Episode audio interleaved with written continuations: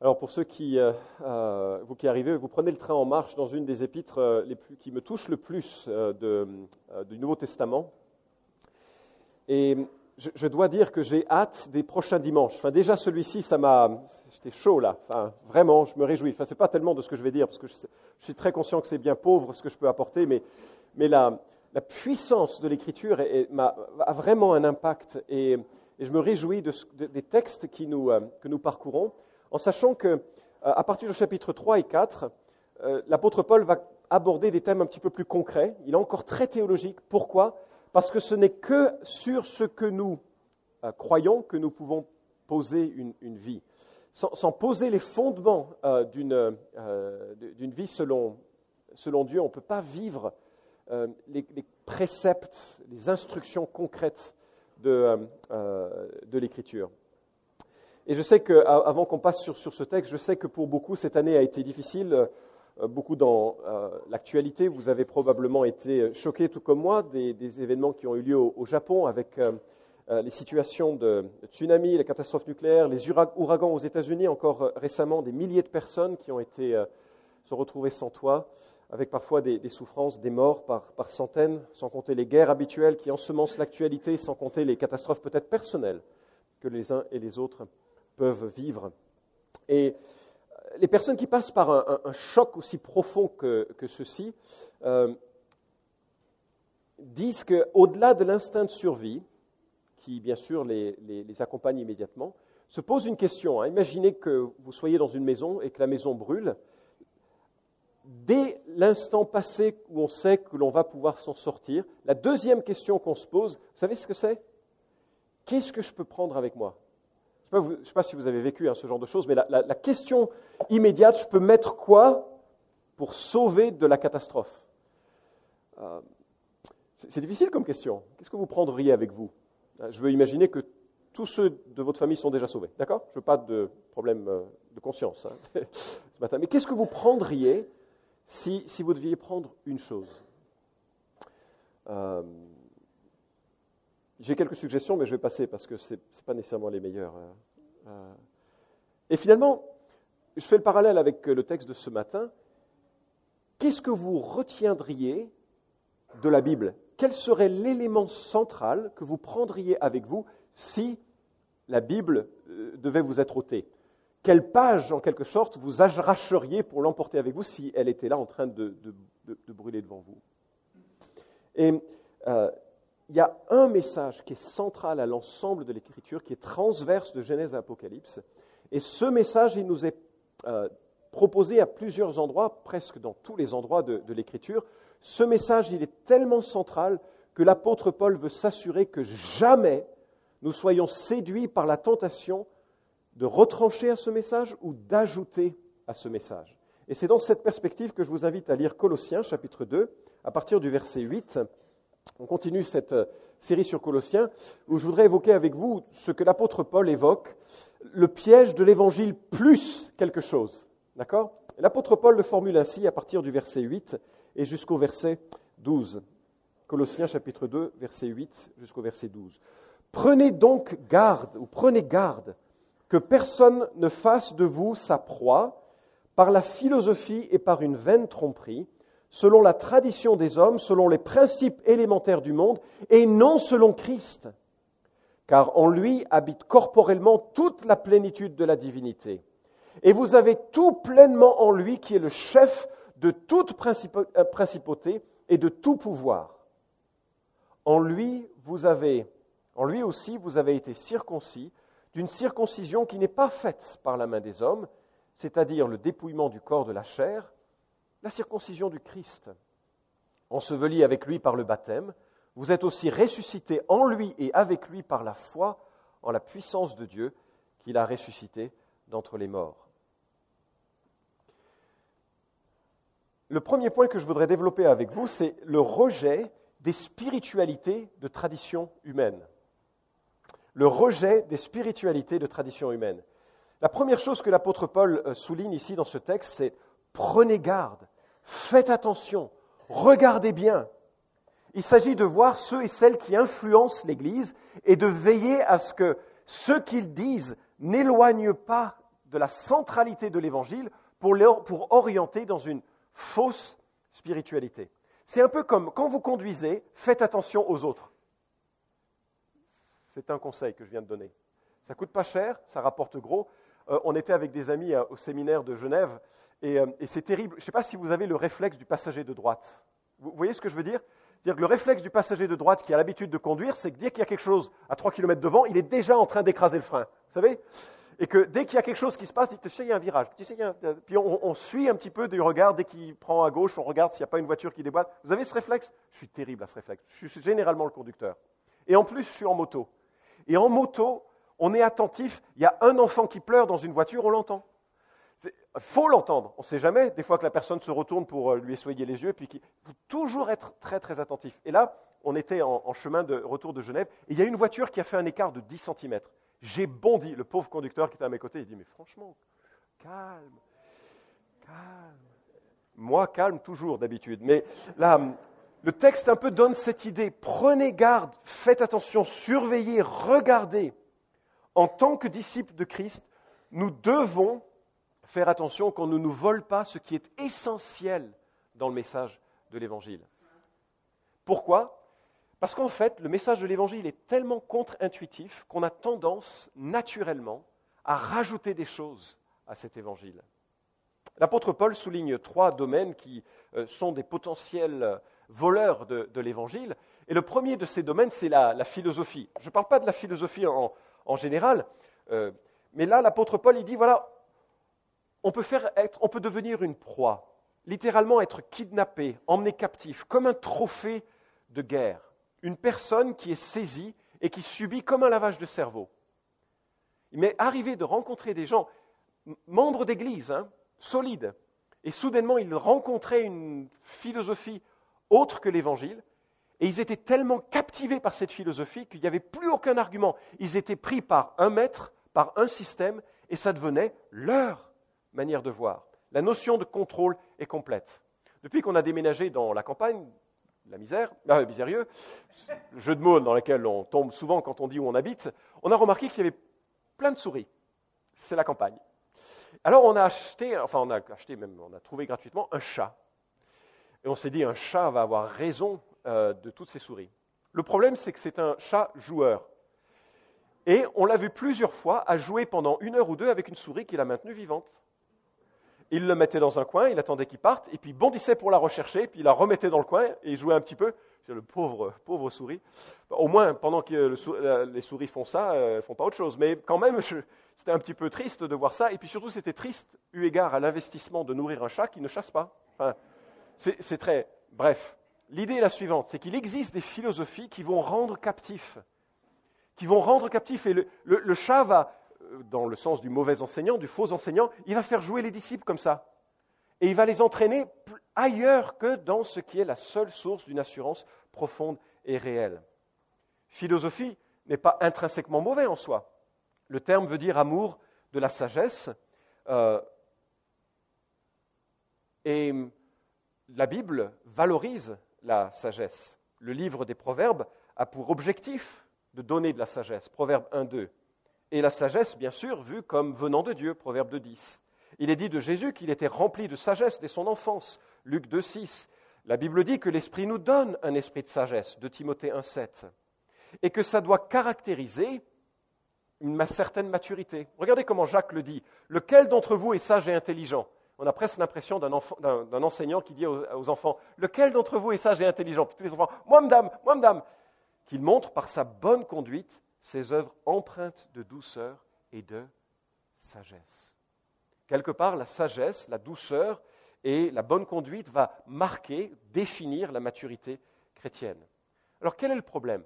Ce que dénonce Paul, c'est une sagesse indépendante de Christ. Juste avant, dans euh, l'Épître aux Colossiens, il a dit C'est en Christ que sont cachés tous les trésors de la sagesse et de la connaissance. Colossiens 2, 3. La Bible dit que la sagesse de Dieu, elle commence avec quoi? La crainte de l'éternel.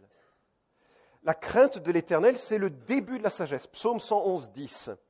Et ce n'est pas une sagesse qui glorifie l'homme avec ses trouvailles, c'est une sagesse qui conduit à Dieu et qui glorifie cette relation à Dieu. Même Jérémie des siècles avant Paul dit ceci.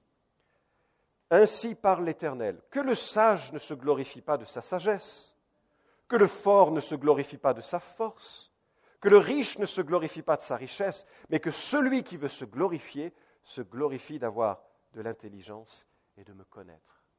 La vraie sagesse, elle nous conduit à une connaissance vraie Alors, je ne suis pas philosophe pour un sou, et c'est le moins qu'on puisse dire. Mais euh, je voudrais donner quelques repères que j'ai compris. Peut-être je l'ai mal compris, s'il y a des preuves de philo, vous pourrez ensuite interagir avec moi. Descartes réalisait qu'on ne peut avoir aucune certitude sur la réalité des choses. Le Soleil semble tourner autour de la Terre, mais en réalité, qu'est-ce qui se passe? Vous connaissez la suite. Le sentiment d'amour d'un jour ne révèle pas nécessairement d'amour réel. Donc, les choses que l'on perçoit et que l'on voit ne sont pas nécessairement la réalité ultime. Alors, il a essayé de se creuser la tête, il l'a tellement creusé qu'il en a perdu une partie, et il a découvert une chose fondamentale, c'est qu'il y a une chose dont il pouvait être certain, c'était quoi? Oh, C'est la phrase française connue dans le monde entier. Je pense, donc je suis. On se dit, c'est intéressant, comme ça veut dire quoi? Ben, Ce qu'il voulait dire, c'est qu'en fait, je peux commencer par moi. Et en commençant par moi, je peux ensuite réfléchir sur les choses qui sont vraies et qui sont fausses, et accumuler de l'intelligence et de la sagesse, et formuler une pensée. C'est quoi le problème de Descartes? Le problème, c'est son point de départ. Son point de départ, c'est lui, et lui-même n'est pas suffisant pour penser toute chose. Pourquoi? Parce que la Bible dit que nos pensées sont obscurcies par le péché. L'homme qui naît n'est pas une page blanche dans sa nature, il pense de façon rebelle et indépendante et autonome, et sa pensée principale reflètera toujours un aspect moral qui le déviera d'une pensée juste, droite et indépendante. Il ne peut pas penser indépendamment. D'autre part, lorsque vous posez la question euh, pourquoi est-ce qu'il pense cet homme?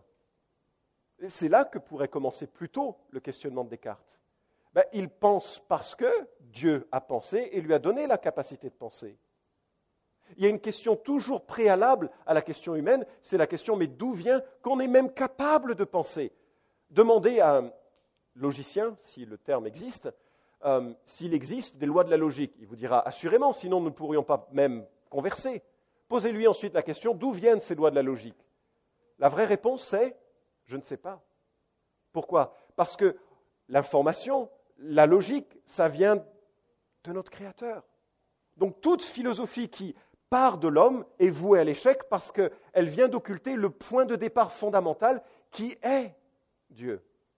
Dieu dans sa sagesse, Dieu dans son acte créateur, Dieu qui donne, ordonne, agence et qui permet aux hommes de réfléchir. C'est intéressant de voir euh, le livre de Luc Ferry, Apprendre à vivre, remarquable pour définir un peu les différentes manières de penser que les hommes peuvent avoir formulé. Mais euh, dès le premier chapitre, il donne un point de départ qui montre que religion et spiritualité et philosophie sont nécessairement deux voies différentes. Pourquoi? Parce qu'il dit, regardez dans la Bible, l'arbre le plus mauvais, c'est l'arbre de la connaissance. Donc pour les religions, la connaissance est mauvaise. Et c'est ainsi qu'il faut réfléchir indépendamment de la religion. C'est un des arguments, et je vais un petit peu vite en besogne ici. Mais le problème que Luc Ferry n'adresse pas, c'est que pourquoi peut-il dire que ceci est mythique? La question, elle exige avant une autre question, avant de casser que la philosophie peut venir de la crainte de l'éternel.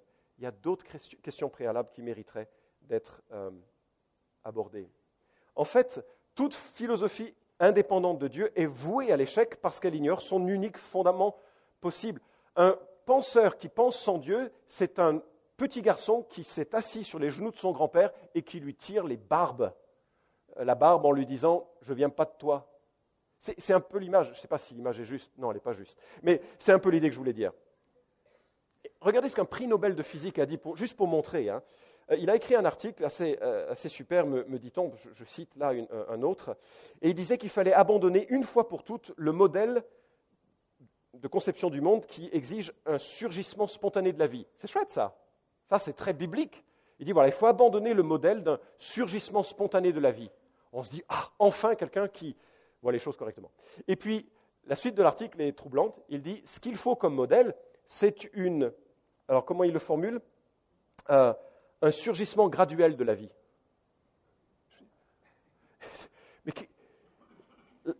euh, prix Nobel, et du temps de Paul, il n'y avait ni Descartes, ni Luc Ferry, ni Comte Sponville, ni toutes ces personnes qui euh, dialoguent sur les questions de Dieu, mais il y avait fondamentalement une erreur sur l'homme, fondamentalement une erreur sur Jésus, et fondamentalement une erreur sur l'Évangile, qu'il euh, a déjà un peu détaillé et qu'il détaille ici.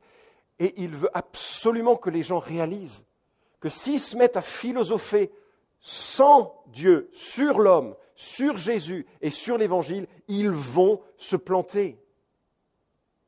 Une deuxième perspective qu'il développe, c'est euh, qui est comme un danger, comme un voleur euh, par rapport à, ce qu'est l'Évangile, ce sont les traditions. Les maîtres en séduction spirituelle, lorsqu'ils n'arrivent pas à dévier de l'Évangile par la philosophie, par un système de pensée étranger à la Bible, ce qu'ils vont faire, c'est qu'ils vont essayer de mettre en place des habitudes qui lentement vont dévier de Jésus-Christ. Vous savez quoi? Nous sommes des créatures d'habitude, n'est-ce pas? Le matin, je me lève, je sais où je vais, je sais ce que je prends pour mettre sur, pour raser. On est des créatures d'habitude, ça nous rassure. Quand on est ailleurs, on n'aime pas parce qu'on n'a pas les habitudes que l'on a d'habitude. On aime les habitudes. Les églises aiment les habitudes. Et les habitudes ne sont pas nécessairement mauvaises. La Bible dit qu'il y a des traditions qui sont bonnes. L'apôtre Paul les souligne euh, dans un passage euh, de, de Thessaloniciens 3.6, nous vous recommandons, frères, au nom de notre Seigneur Jésus-Christ, de vous éloigner de tout frère qui vit dans le désordre, et non selon la tradition que vous avez reçue de nous. Donc il existe des habitudes utiles. Cependant, certaines habitudes deviennent dangereuses lorsqu'elles nous éloignent de la pureté de l'évangile de Jésus-Christ. Je donne un exemple. Et l'apôtre, euh, pardon, la Bible est très claire. Euh, Jésus condamne les pharisiens et les scribes quand il dit Vous annulez ainsi la parole de Dieu par votre tradition que vous vous êtes donnée. Le judaïsme actuel, qui est issu du pharisaïsme, est une, euh, une tradition qui s'est éloignée des fondements euh, bibliques. Et Jésus les a condamnés. Comment est-ce qu'on peut corrompre l'évangile par des traditions? Je vais vous donner quelques exemples. Vous savez que dans la Bible, le repas du Seigneur était un vrai repas. C'est pour ça que, encore régulièrement, une fois par tous les deux mois, tous les trimestres, on célèbre le repas du Seigneur en tant que vrai repas. Le problème, c'est qu'au fil du temps, et avec les disparités sociales majeures qui existaient à cette époque, encore pire que maintenant, ce repas était un peu source d'embarras. Les riches venaient en avance parce que de toute façon, ils n'avaient pas besoin de finir leur journée, ils avaient toujours de l'argent. Donc ils venaient en avance, ils venaient avec beaucoup pour boire et manger avec leurs copains riches, et tout le monde mangeait et buvait à satiété, pétait un peu d'ailleurs, et les gens arrivaient, les ouvriers, il n'y avait plus à manger, il n'y avait plus à boire, et les gens étaient ivres morts. D'ailleurs, l'apôtre Paul reprend cette tendance déjà en Corinthiens. Alors, suite à cette situation, euh, je crois que c'est juste un martyr, je ne sais plus, c'est un des pères de l'Église, a dit, écoutez, il faut que ça cesse, vous ne célébrerez plus la scène, le repas du Seigneur, si l'évêque n'est pas présent. Pourquoi est-ce qu'il fallait qu'il soit présent? Ben, Parce que tout le monde a peur de l'évêque. Enfin, des anciens, n'est-ce pas? Dans une église, on est terrifié quand un, ancien rentre dans une église, n'est-ce pas? Et donc l'idée, c'était qu'il y ait des gens un petit peu plus mûrs qui puissent mettre de l'ordre en disant non, tu as trop bu, tu arrêtes de boire, non, tu laisses ce plat, on attend les autres, non, on commence pas à manger avant qu'on prie tous ensemble. des choses un peu élémentaires de vie communautaire. Quelque temps plus tard, les problèmes étaient réglés. Mais il subsistait l'idée, ah, avant l'Eucharistie, il faut que l'ancien soit là. Quelque temps plus tard, il a fallu donner cette notion que l'évêque avait un pouvoir particulier pour transformer les substances de pain et de vin en quelque chose d'autre. Ce qui au départ était pragmatique est devenu une tradition qui a empêché de voir la simplicité de l'Évangile. La sexualité est la force la plus difficile à cadrer. On va exiger des prêtres qu'ils soient euh, célibataires et abstinents. Avec Chrysostome, avec Augustin, les gens ont milité, une tradition est née, étrangère à la Bible, et on a élevé un rang, euh, le rang de célibat, etc. Je peux citer des tas et des tas de traditions, et mes amis, nous en avons dans notre Église. Elles ne sont pas graves. La manière dont on fait le culte est une tradition. Ce qui est important, c'est qu'on puisse réaliser qu'il y a des changements qui auront lieu au fil des changements de pasteur, au fil des changements de situation, au fil... et ce n'est pas grave si on maintient ce qui est essentiel. Troisième voleur qui est donné ici, la rigueur, le mot qui est utilisé pour euh, évoquer les principes élémentaires du monde et non selon Christ, c'est un mot assez rare euh, qui, nous a, qui veut dire euh, alignement. 1, 2, 3, 4, 5, chiffres alignés, c'est ça. 1, 2, 3, 4, 5, 6, 7, 8, 9, 10, A, B, C, D, E, F, G, vous voyez ce que je veux dire? Et il y a des gens dans l'église de, de Colosse qui ont mêlé un peu un ensemble de philosophie, de traditions à eux, et un ordre et un agencement précis pour faire des super chrétiens. Des gens qui jeûnaient le mardi et le jeudi. Pas comme les hypocrites qui jeûnaient le mercredi et le vendredi. C'est la didaquée, ça. Des gens qui euh, décidaient de faire un certain nombre de choses pour obtenir davantage de statut devant Dieu et de monter dans l'échelle qui mène à la grandeur de Dieu. Et en cela, ils avaient défiguré l'évangile qui donne un accès complet à tout individu par les mérites de Jésus-Christ seul. Rebecca Brown est un auteur, une auteure qui a fait fureur il y a quelques années, mais je viens d'apprendre qu'elle est encore bien, bien influente. On peut acheter ses livres à la CLC, ne les achetez pas, ce serait de l'argent perdu. Mais qui disait que pour chasser des démons, il fallait s'abstenir de viande. Je dis, c'est marrant, trouve pas dans l'écriture. Il y a des gens qui ont enquêté sur Rebecca Brown. La personne qu'elle évoque comme femme délivrée par son ministère n'existe pas. C'est la personne centrale à son caractère. C'est une femme qui, dans son livre, en racontant une histoire, nie le concept biblique de la Trinité. Rien que ça, hein, rien que ça. Mais comme elle développe une certaine rigueur et une certaine perspective de victoire, et combien on en a besoin de la victoire, non? Ça attire. Vous luttez contre un péché? Vous luttez contre l'immaturité? Vous luttez contre la difficulté? Moi, je sais, c'est le cas. Hein. Moi, il y a parfois, franchement, je préférerais passer à trépas et être avec le Seigneur. Mais il y a des moments où je n'ai pas envie. Il y a des moments où franchement, c'est lourd. Quelqu'un vient avec j'ai la victoire pour toi, ça fait quoi dans mon cœur? Oh ouais, amen. Et il y a plein de gens qui proposent une victoire en dehors de la grâce de Christ, par la grâce de Christ. Et c'est ce que l'apôtre Paul ici veut dénoncer. Bien-aimés, si vous croyez ou si vous enseignez un évangile qui permet aux gens d'être sauvés par le baptême, vous êtes anathème. C'est ce que l'apôtre Paul souligne en Galates 1.8. Si vous-même vous croyez ou vous enseignez que par votre présence à l'Église et par votre pratique spirituelle, Dieu vous bénira dans le salut, vous êtes anathème. Si vous croyez ou enseignez que par vos prières, Dieu vous approuve, pour être devant lui un jour dans le paradis, vous êtes anathème. Pourquoi? Parce que l'accent est placé sur qui? Sur moi. Moi, je fais pour que Dieu dise T'es trop fort, Florent. Et la seule chose que Dieu pourrait dire, c'est que tu me dois 10 000 talents, Florent. Matthieu chapitre 18. 10 000 talents, c'est 5 milliards d'euros. Vous imaginez votre banquier qui vous appelle Florent, tu me dois 5 milliards. Régularise ton compte. 5 milliards. Même en appelant Bill Gates, ça ne marcherait pas. Enfin, peut-être, je ne sais pas. Et l'apôtre donne trois raisons à cela. Et la première, on va euh, aller un petit peu plus vite parce que la première, elle, a été évoquée déjà un petit peu plus tôt, c'est que euh, en Christ habite corporellement toute la plénitude de la divinité. Et l'apôtre Paul ici souligne quelque chose qui euh, s'adresse un peu au gnosticisme naissant qui essayait de voir une perspective assez dualiste où la matière était mauvaise et la spiritualité était bonne. Hein. Vous connaissez ce genre d'idée? Le corps, il est mauvais, mais l'esprit, c'est bon. Ça, ça ne vient pas du christianisme, hein. ça, ça vient du euh, platonicisme, ça vient de la philosophie grecque, ça vient de courants qui ensuite se sont intégrés dans, le message chrétien. Ça vient. Nous sommes vraiment de chair. Et vous savez quoi? Jésus a pris chair. Il est venu habiter corporellement et il a toute plénitude de la divinité. Ça veut dire quoi? C'est qu'il est lui capable si nous sommes en Christ et que Christ est Dieu, franchement, vous avez déjà dit quand vous étiez enfant, mon papa il est policier? Alors qu'il n'était pas policier. Mais vous disiez, si le gars croit que mon père est policier, il va me laisser tranquille. Vous avez déjà dit ça? C'est exactement l'argument de Paul, mais un petit peu plus amélioré théologiquement.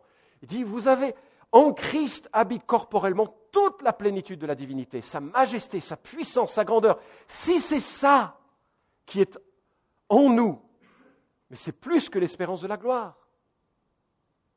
J'avais 8 ans, je crois, je faisais du piano depuis 2-3 ans, j'étais un expert donc, et mes parents m'ont amené à un concert de Arthur Rubinstein. Sais pas si vous connaissez cet homme, c'est un pianiste maintenant mort et qui, euh, a fait vivre les romantiques euh, de façon spectaculaire. Et après le concert, mes parents m'ont dit Alors, t'as aimé? Il a fait trois fautes. Ils ont dû penser, s'ils avaient connu la Bible, ils ont dit Tiens, on vient de donner des perles à un pourceau. Vous voyez ce que je veux dire? Oui, euh, quand on a trois ans de piano, on ne parle pas d'Arthur Rubinstein en pensant qu'on a entendu trois fautes. je veux dire, c'est un peu disproportionné. C'est exactement cela que l'apôtre Paul souligne. Parce que Christ est Dieu et qu'en lui réside toute plénitude divine, le fait d'être en lui ne nous permet pas d'imaginer qu'il peut faire des trois fautes et puis qu'il nous manque quelque chose. Il ne manque rien. Il ne manque rien. Il ne manque rien. Deuxième raison, Christ est généreux. vous avez, et le, remarquez que ça commence par et, verset 10, et vous avez tout pleinement en lui, qui est le chef de toute principauté et de tout pouvoir. Vous avez tout pleinement en lui. Ça vous a jamais marqué? Enfin, moi, je, enfin, tout, c'est beaucoup, quoi. Vous avez tout pleinement en lui. Notre salut vient de Christ, notre statut vient de Christ, notre identité vient de Christ, notre protection vient de Christ, notre espérance vient de Christ, notre futur est en Christ. Vous avez tout pleinement en lui. Regardez toutes les promesses associées aux béatitudes et qui reflètent euh, le disciple qui commence sa marche en avouant sa faillite spirituelle, hein, le pauvre en esprit. Regardez ce que Dieu dit. Le royaume des cieux est à eux, ils seront consolés, ils hériteront la terre, ils seront euh, rassasiés, ils obtiendront miséricorde, ils verront Dieu, ils seront appelés fils de Dieu, votre récompense sera grande dans les cieux. Qu'est-ce qui pourrait manquer? Est-ce que vous réalisez que nous avons tout pleinement en Christ? Pas dans cette Église, en Christ. En Christ, pas dans une pratique spirituelle. Jean, je lis ma Bible une heure par jour, je prie trois heures par jour, je jeûne le mardi et le mercredi, pas dans une sorte de... Je réfléchis beaucoup. Non, tout pleinement en Christ. Je sais que je vais me causer encore plein de problèmes, mais j'ai à cœur de le dire. Ça m'attriste profondément quand je vois des gens qui vont prier un mort. Quand des gens vont offrir quelque chose ou chercher à obtenir quelque chose de Marie et je, me dis, la mariologie, euh, en documentant, c'est la branche de la théologie euh, chrétienne qui étudie et réfléchit sur la place de Marie, mère de Jésus, dans le mystère du salut du monde.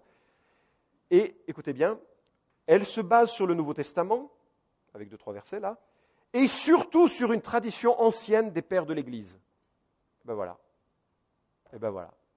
Il y a une tradition qui s'est développée et qui a mis en avant une femme pour être médiatrice le catéchisme catholique enseigne, en demandant à Marie de prier pour nous, nous nous reconnaissons pauvres pécheurs et nous nous adressons à la mère de la miséricorde, à la toute sainte, etc., pour qu'à l'heure de notre passage, elle nous accueille comme notre mère pour nous conduire à son Fils Jésus en paradis. Mais nous n'aurions donc pas un accès suffisant. On a tout pleinement Jésus-Christ. Si quelque chose manque à ma relation à Christ, c'est qu'il faut que je la cherche ailleurs, c'est donc que l'œuvre de Christ est insuffisante. C'est pourquoi je veux bénir le nom de l'Éternel.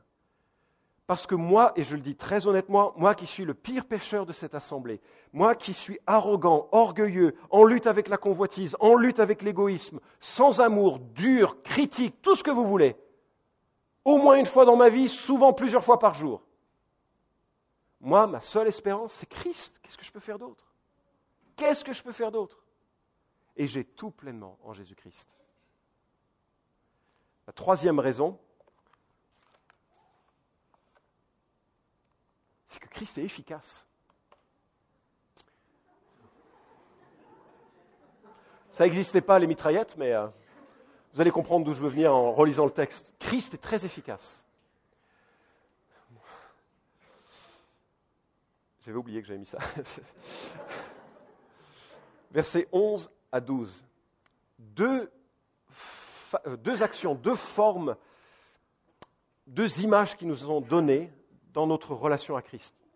et qui prépare les plus grandes descriptions du privilège que nous avons en Christ. Ça, c'est pour la semaine prochaine. C'est juste un coup de pub.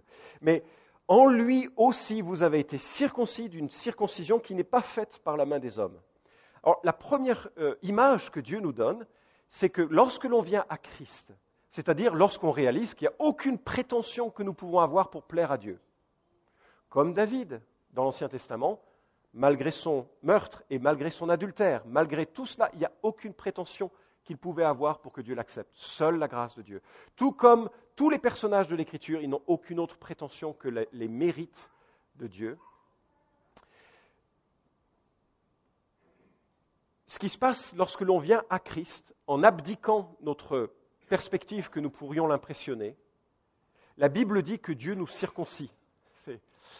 C'est une image un peu violente. Il y a deux images qui sont données, celle de la circoncision et celle de la mort et de la résurrection.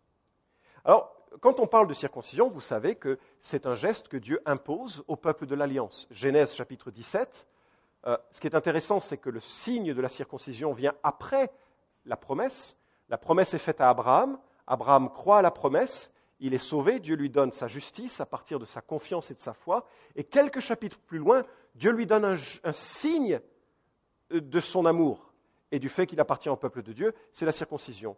Quelque temps plus tard, sous Moïse, ça deviendra une exigence de la loi, Lévitique 12, 2.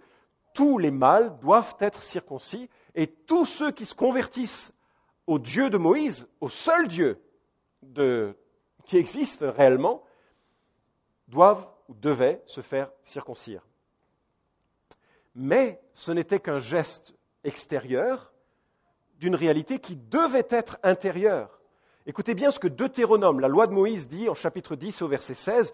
Vous circoncirez donc votre cœur et vous ne raidirez plus votre nuque. Deutéronome 36. L'Éternel ton Dieu circoncira ton cœur et le cœur de ta descendance pour que tu aimes l'Éternel, ton Dieu.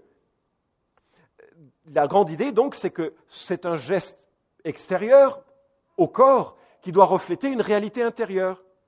Alors quand on pense, mais pourquoi la circoncision? Pourquoi est-ce que Dieu a dit on va couper le prépuce Pourquoi pas un bout de l'oreille? Enfin, qu'est-ce, qui a motivé Dieu à utiliser ce, signe-là? En fait, euh, on ne sait pas. Il y en a qui parlent de mesures hygiéniques, c'est possible, mais ce n'est pas dans la Bible. Il y en a qui voient un rappel pédagogique, là où la pulsion masculine est la plus forte, c'est certainement dans le domaine de la sexualité. Coupe. Je suis moi l'Éternel ton Dieu, et ça me concerne. Possible. Troisième possibilité, c'est qu'il y a une expression de la fidélité de Dieu dans la procréation. Lorsque un homme enfante, il est là avec Dieu au milieu qui dit ça me concerne et je vais bénir ta descendance. Je suis présent dans l'acte de, procréation. Mais toujours est-il que l'image, quelle que soit l'utilité pédagogique qui nous est proposée, en tout cas dans ce, message, il y a l'idée que la circoncision, c'était l'image de quelque chose de bien supérieur.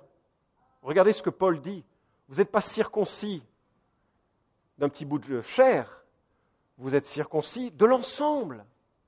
De l'ensemble. Et c'est l'une de notre euh, espérance qu'il va euh, développer, c'est que c'est tout notre corps qui est circoncis, tout notre être qui est circoncis, l'entièreté de ce que nous sommes qui est circoncis. Pas simplement un bout de chair, c'est l'ensemble de notre être. Et puis, euh, la suite de l'image qui nous est donnée, on arrive vers la fin et, c'est l'espérance de notre sanctification en fait qui est proposée ici. Enseveli avec lui par le baptême, donc là on change d'image, on passe de l'image de la circoncision à l'image du baptême. Lorsque nous sommes ensevelis dans le baptême, vous vous souvenez ce qui se passe? On est plongé dans l'eau, immergé, submergé, mort. Et puis on revient à la vie. C'est exactement ça qui a lieu dans la conversion. C'est pour ça qu'on baptise, par immersion. C'est qu'on reflète dans le geste la réalité qui a eu lieu. Et c'est quoi cette réalité? Écoutez bien, c'est génial. C'est qu'on est mort. C'est qu'on est mort et ressuscité. Comment ça on est mort et ressuscité? Ben oui, c'est que lorsque Christ meurt sur la croix, nous nous sommes pris, saisis, et puis nous sommes crucifiés avec lui. Ça veut dire quoi que nous sommes crucifiés avec lui? Ça veut dire que l'ancien Florent, il est mort. Et qu'il y a un nouveau Florent qui est mis à la place. Un nouveau cœur, une nouvelle circoncision, une nouvelle, un nouvel être.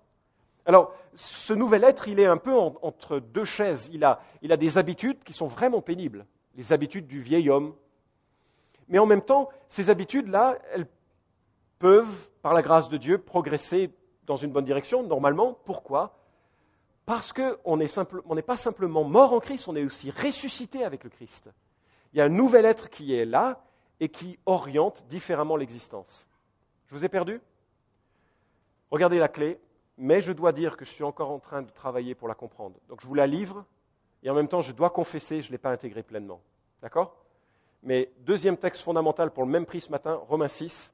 Euh, je ne serai pas long, mais si vous voulez voir les bribes qui nous permettent d'avancer en, en sainteté, elle nous est donnée ici. Romains 6. C'est excellent comme texte. Enfin bon, ils sont tous comme ça. Paul pose la question, nous qui sommes en Christ, est-ce qu'on continuerait de pécher? Vous l'avez déjà entendu ou vous êtes probablement posé cette question. Comment ça se fait que moi qui suis en Christ, je continue de pécher?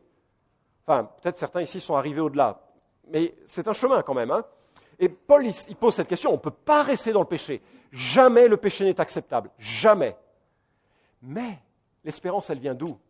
Romains 6, à partir du verset 4, il nous affirme le même fait. Nous avons donc été, quel temps grammatical, s'il y en a qui savent euh, faire de l'analyse grammaticale, nous avons été passés, disons que c'est au moins ça, hein. nous avons été ensevelis avec lui dans la mort par le baptême, afin que comme Christ est ressuscité d'entre les morts par la gloire du Père, de même aussi nous marchions en nouveauté de vie. En effet, condition, si nous sommes devenus une même plante avec lui par la conformité à sa mort, nous le serons aussi par la conformité à sa résurrection.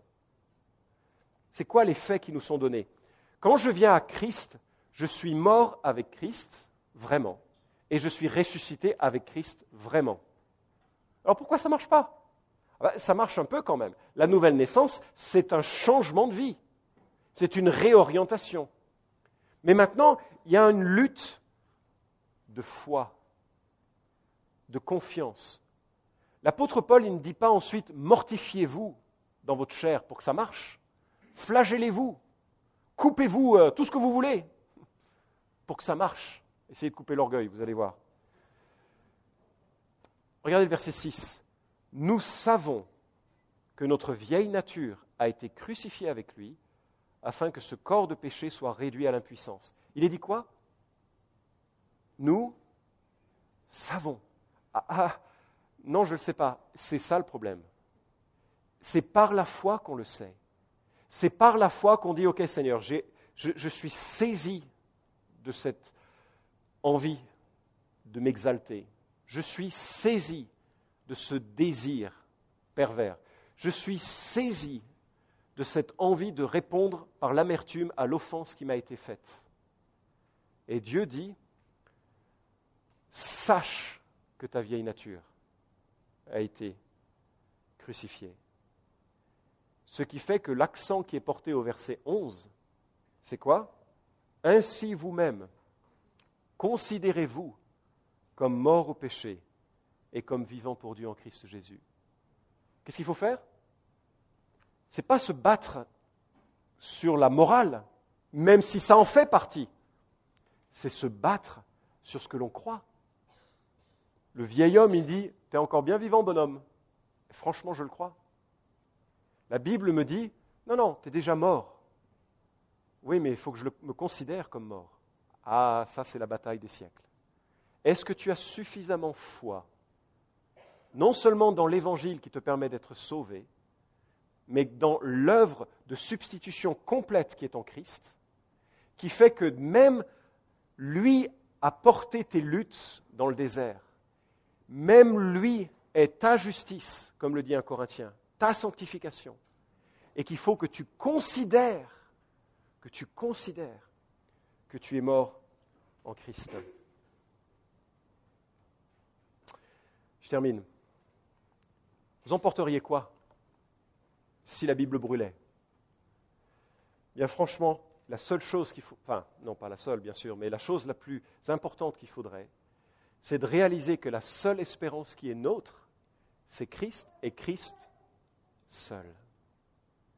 Et il y a des gens, je connais plusieurs mouvements en ce moment même qui mettent en avant des spiritualités qui ne sont pas centrées sur Christ, qui ne sont pas centrées sur la croix, sont centrées sur des pratiques, sur des manifestations, sur des personnages, sur un système. C'est de la grâce et par la grâce que l'on vit. Alors vous me dites, ok, j'ai compris, je sais comment on accepte Christ par l'évangile, ça y est, c'est par la foi seulement, je suis misérable, il n'y a que la miséricorde de Dieu. Mais il y a une version très évangélique de cette manière de penser, c'est promis, je m'arrête bientôt. Vous vous levez le matin, vous êtes de mauvaise humeur. Vous grondez votre enfant parce qu'il a renversé un bol de lait alors que ce n'est pas un péché de renverser un bol de lait, c'est une maladresse. Vous êtes Mossad, vous arrivez au bureau, vous ne dites pas bonjour à la personne qui a passé la nuit à nettoyer les bâtiments, vous ne dites pas bonjour à la secrétaire, vous ne dites pas bonjour à votre collègue, vous êtes d'humeur massacrante. Et le soir, vous rentrez chez vous et vous dites, et maintenant, qu'est-ce que je... On va rendre grâce. Et vous dites, je ne peux pas rendre grâce. Je suis un pécheur de chez pécheur de chez pécheur de chez pécheur. Mais tu sais quoi Si tu es en Christ, tu es autant saint à ce moment-là que le jour de ta conversion. Et si tu crois que tes péchés de la journée changent ton statut, c'est que quelque part, l'œuvre du Christ est insuffisante et tu es dans une logique de l'évangile plus quelque chose. Je ne dis pas que les péchés ne doivent pas être confessés. Ils sont à confesser. Je ne dis pas non plus qu'il ne faut pas pécher, qu'il faut, s'en ficher du péché. Non, il ne faut pas s'en ficher. C'est la lutte de notre vie en partie. Euh, maintenir l'amour de Christ et la foi dans l'œuvre de Christ au milieu de toutes les épreuves. Mais si nous pensons que nous dépendons de ce que nous sommes pour plaire à Dieu, on est mal parti. On prie Galates 3.13, Christ nous a rachetés de la malédiction de la loi, étant devenu malédiction pour nous. Car il, a, il est écrit, maudit soit quiconque est pendu au bois. Lui a pris votre malédiction, j'espère que vous avez fait l'échange. Votre malédiction contre sa justice. Il a pris votre malédiction. Il est devenu malédiction pour nous. Ça, c'est l'évangile. Seigneur notre Dieu, tu vois, dans nos cœurs, on ne, connaît pas un amour qui soit donnant, non donnant. On ne connaît pas un amour qui soit si complet qu'on puisse dire tout a été donné. Mais c'est le tien, cet amour-là. Je prie que tu nous saisisses et je prie que tu nous portes avec cette espérance que Christ en nous, c'est l'espérance de la gloire, que nous avons tout pleinement en Jésus-Christ. Aide-nous à, à faire découler de cette vérité une vie et une vie qui te plaise. Seigneur, garde-nous d'ajouter à l'Évangile quoi que ce soit c'est en Christ seul qu'est notre espérance. Je prie que tu nous accompagnes à le vivre, à le saisir et à le mettre en pratique. Au nom de Jésus. Amen.